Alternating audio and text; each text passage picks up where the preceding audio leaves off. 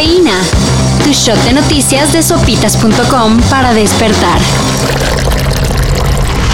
Lo primero es extraer miles de litros de agua del pozo de carbón para mantener con vida a 10 trabajadores que desde la 1 de la tarde, con 35 minutos, quedaron atrapados a 50 metros de profundidad.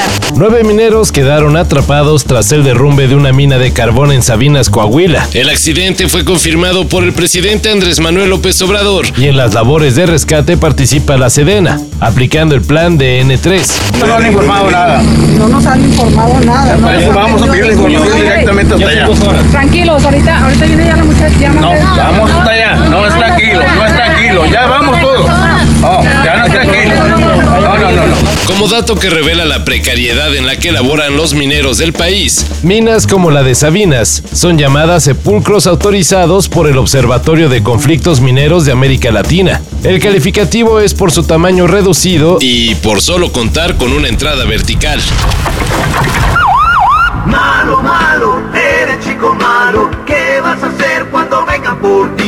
Quién sabe qué le picó, pero la policía anda ruda contra la ciudadanía. Ejemplos hay varios. En la CDMX, un policía en presunto estado de ebriedad golpeó a un reportero de Foro TV solo porque lo cuestionó por ocupar con su vehículo un carril exclusivo del Metrobús. Ya lo han ingresado a esta patrulla, eh, están ya pidiendo el apoyo porque bueno, pues viene muy agresivo.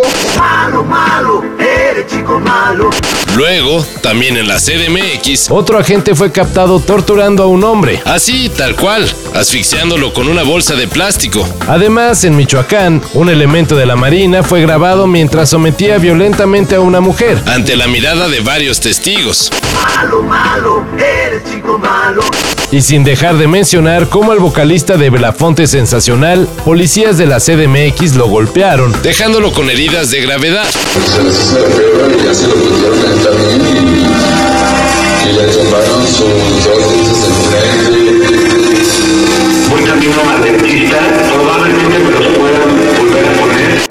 En todos los casos, las autoridades aseguran que investigarán y hasta ahí. No, pues qué pinche miedo.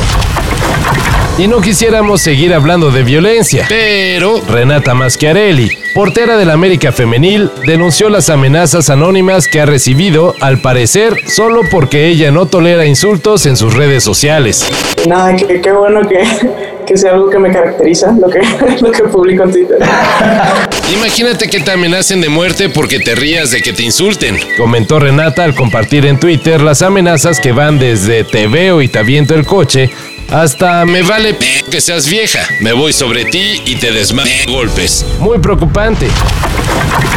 Ya fue la maldita vecindad y ahora el próximo 15 de septiembre los Tigres del Norte se presentarán en el Zócalo de la CDMX.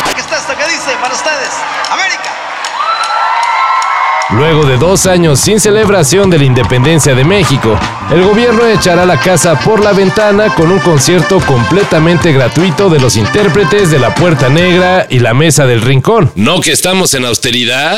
lo tienen. Ahí después que nos ahí les vamos a ir pagando en abono. Dice el gobierno que con lo que se ha ahorrado con la pobreza franciscana alcanza para alegría y felicidad para el pueblo. Si uno llora porque echa la lavadora al pantalón con un billete de a 50, imagínense lo que debe de sufrir James Howells. Un ingeniero informático que en 2013 Tiró a la basura un disco duro con 8000 bitcoins que ahora, según sus cálculos, valen 180 millones de dólares. El buen James no se quedará con los brazos cruzados y planea excavar en el vertedero de basura de Newport, Gales. para lo que parece una misión imposible, invertirá 10 millones de libras esterlinas, ya que ocupará lo último en tecnología. incluso inteligencia artificial. Prevé tener resultados en 9 o 10 meses. Suerte, amigo. 300 million in crypto is buried out here somewhere. But my boys will find it. They want to get paid, right? Todo esto y más de lo que necesitas saber En sopitas.com. Cafeína. Shot de noticias de sopitas.com para despertar.